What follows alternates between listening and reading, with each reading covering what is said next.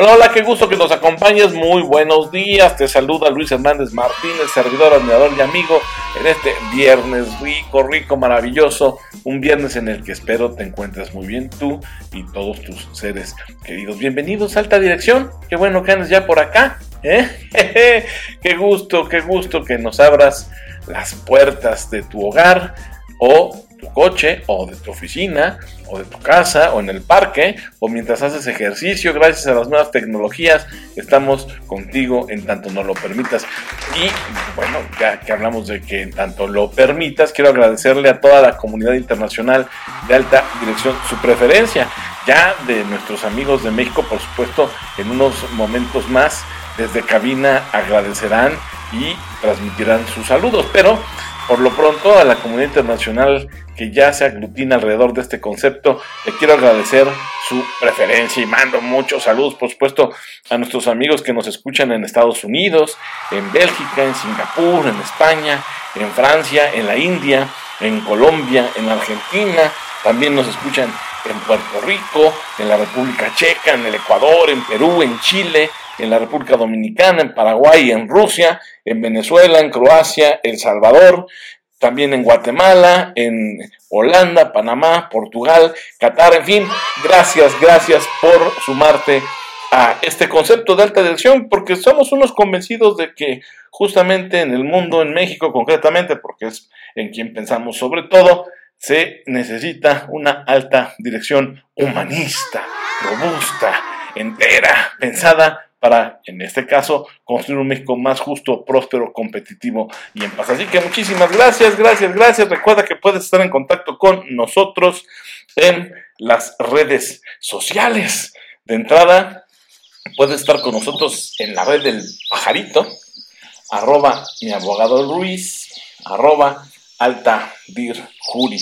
Pero también nos encuentras ya en Instagram como Luis mi abogado o de plano alta guion bajo dirección guion bajo jurídica.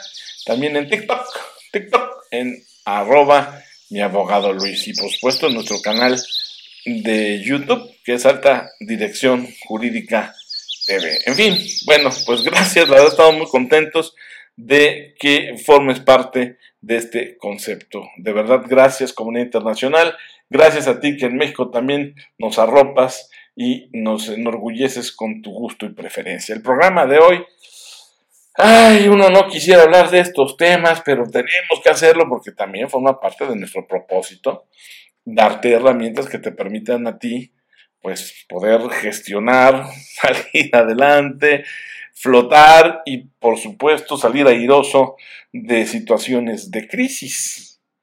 No hagas olas y mejor sal de la crisis. Justamente es el título, la propuesta, el concepto del tema del día de hoy. Porque aunque otros digan que tienen otros datos, la verdad es que México, digamos, no está pasando por uno de sus mejores momentos, pero bueno, no es de lo que te quiero hablar hoy. Realmente de lo que quiero platicar contigo es justamente cómo le podemos hacer para salir de la crisis. Pero antes de eso, ya como es costumbre, quiero desearte que te la estés pasando de maravilla. Y también si celebraste algo en estos días o estás celebrando hoy algo muy importante para ti y para tus seres queridos, las tradicionales mañanitas, que como dice, qué linda está la mañana en que vengo a saludarte, venimos todos con gusto y placer a felicitarte. Exactamente, con mucho gusto y placer te felicitamos a ti que hoy cumples años o que celebras alguna ocasión muy especial. Que para nosotros ya de estar vivos, ¿eh? chupate esa mandarina, estar vivos y con salud ya es motivo de celebración. Bueno, regresando al tema, no hagas olas y sal de la crisis. Quiero que sepas que los ejecutivos inteligentes, los ejecutivos virtuosos, por supuesto, también las ejecutivas inteligentes y virtuosas, normalmente no se alarman durante los tropezones económicos, al contrario, siempre se muestran serenos y se sobreponen a la situación. Así que bueno, lo que quiero compartirte el día de hoy es justamente algunas estampas, sugerencias, consejos de lo que me ha tocado a mí ver, verificar y también asesorar a lo largo de estos años con respecto a la alta dirección cuando, se enfrentan a una crisis. Porque mira, no sé la edad que tú tengas, hay de varias edades en este programa, pero para no irme hasta la edad de la caverna, de pronto recuerda, por ejemplo, la crisis esta de José López Portillo, ¿no? para no irme más para atrás, ¿verdad? Pero de López Portillo hasta nuestros días, ay, México dice que ahora sí va a salir de crisis y que ahora sí va a salir, pero tú haz la revisión, pícala al santo Google y te vas a dar cuenta que administraciones pasan, se van, y México sigue de pie, por supuesto, afortunadamente, es un gran país, es una gran nación, pero caray, todavía no le encuentran, ¿verdad? No le hallan el cómo hacer que esta hermosa nación prospere de manera duradera. Entonces, lo que quiero platicarte a ti hoy justamente son algunas ideas o tips que te sirvan para que puedas salir de la crisis sin hacer olas, porque recordarás que las crisis son un hecho además recurrente en la vida de todas las industrias. La demanda de sus productos o servicios disminuye tarde que temprano, a veces más temprano que tarde, y muchas veces de hecho va acompañada por la caída de los precios, al margen, muy al margen de la situación de la economía en su conjunto. Pero también es cierto que muchas, muchas veces algunas compañías también sufren descensos durante las recesiones porque llevan a cabo estrategias equivocadas. De entrada piensan que un sector determinado, el afectado o el que está resintiendo los primeros estragos de la crisis, no va a recibir los beneficios suficientes en el periodo que ellos requieren para poder obtener un crecimiento económico normal. Entonces, si parten de esa premisa que por supuesto está equivocada, pues el, naufragio es prácticamente seguro. Entonces aquí lo que valdría la pena preguntarse es qué deben hacer los ejecutivos para ayudar a sus compañías a capotear una caída del mercado o una crisis como la que seguramente tú y algunos que tú conoces estarán atravesando o viendo que se acerca. Entonces, como en muchos casos, hay métodos tradicionales que sí pudiera ser que en el corto plazo pareciera que tienen sentido. Algunos líderes empresariales, miembros de la alta dirección, hombres, mujeres vértice, eh, enfrentan las dificultades eh, con excesiva confianza, este, sobrados pues, negando que su industria enfrente algún peligro verdadero. Es que el problema también es que luego van a talleres, a cursos, a seminarios donde pues les dicen que las crisis también son oportunidades y ciertamente, ciertamente. Pero lo que no les dicen estos pseudo coaches, estos pseudo entrenadores o como ellos se, autodenominen, es que para que esa frase o cliché sea verdadero, también tienes que estar haciendo otras cosas y, actuando. Vaya, diría el, el refrán, a Dios rogando y con el mazo dando, ¿verdad? No nomás este, te sientes a ver cómo una crisis se convierte en oportunidad. Dios, por supuesto que no.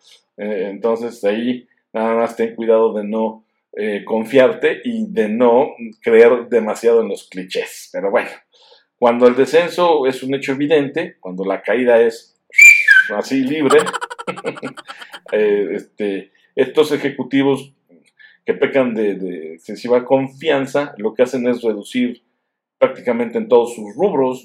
Los gastos. Y es como la tablita, la reglita, ¿va? Eh, tengo un problema, pues reduzco los gastos. Y ¡pum! Vámonos, empiezan a pedir porcentajes de reducción de gastos en diferentes rubros. Dicen, piensan ellos que con eso ya la van a librar. Cuando la verdad me pregunto, ¿por qué no mejor, en lugar de invertir su tiempo y esfuerzo en pensar de dónde van a cortar, mejor invierten ese tiempo y esfuerzo para pensar cómo van a reproducir o incrementar sus fuentes de ingreso. Pero bueno, en fin, a veces el ejecutivo, te digo, sobre todo este del que estoy hablando, sobradamente equivocado, se pone a hacer tareas que en lugar de beneficiarle le ayudan. Es decir, se ponen a trabajar para convertirse en una organización más débil, en lugar de ponerse a trabajar para convertirse en una organización más fuerte. Ahí tuve anotando las fallas, ¿verdad? y este, cuando ya cortaron gastos hasta personal, ¿no? Este, con porcentaje y todo por, departamento, bueno, pues se quedan mirando cómo de todos modos la empresa está haciendo agua. Entonces, eh, las señales de recuperación nomás no aparecen por el horizonte y los ánimos, por supuesto, están por los suelos. Y sí, insisto, en el corto plazo, que las medidas de recorte de gastos y de personal parecieran razonables a la luz de la agitación del momento, lo cierto es que con el tiempo son perjudiciales o pueden ser perjudiciales para no sonar tan lacónico, ¿no? pueden ser perjudiciales para la posición competitiva y el desempeño financiero de la empresa misma.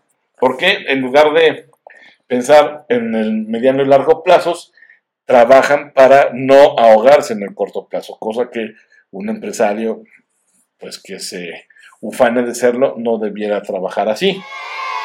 Pero bueno, es posible obtener mejores resultados si los líderes o los hombres de empresa, las mujeres y hombres de vértice aprovechan los descensos industriales, ahora sí, para capitalizar oportunidades que pudieran ser únicas y así remontar la situación.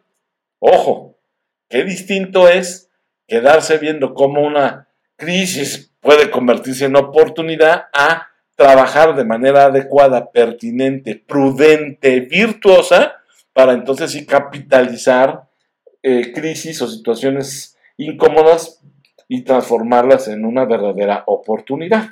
Entonces, eso es una diferencia abismal de aquí a la luna. ¿eh?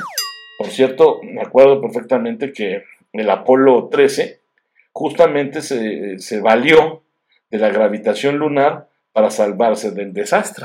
Entonces, bueno, me vino a la mente porque justo esta tripulación lo que hizo fue una crisis más que convertirla en oportunidad, fue que con su conocimiento, sus capacidades técnicas, su preparación previa, ¿verdad? Fue la que al ver cierta condición les resultó suficiente para remontar el peligro y salvarse del desastre. Pero fue gracias a un trabajo previo lo que realmente hace que si se presenta una crisis, tú puedas convertirla en oportunidad. Entonces eso debe quedarte muy claro.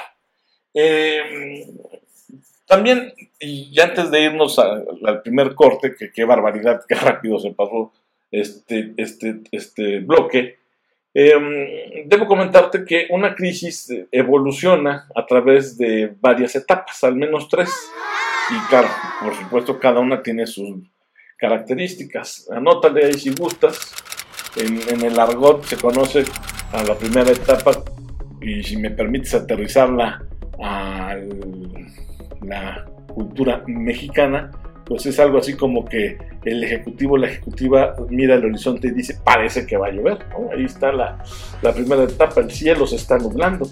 La segunda etapa sería el ojo del huracán, que también tiene sus características muy particulares y bueno, ya te imaginarás que trae como consecuencia para finalmente llegar a una etapa tercera de cielo despejado.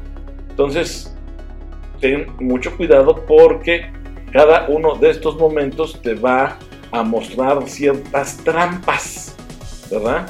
Sobre todo si tú eres de los que utilizan métodos convencionales para salir adelante de las crisis. Pero de eso te voy a hablar al regreso.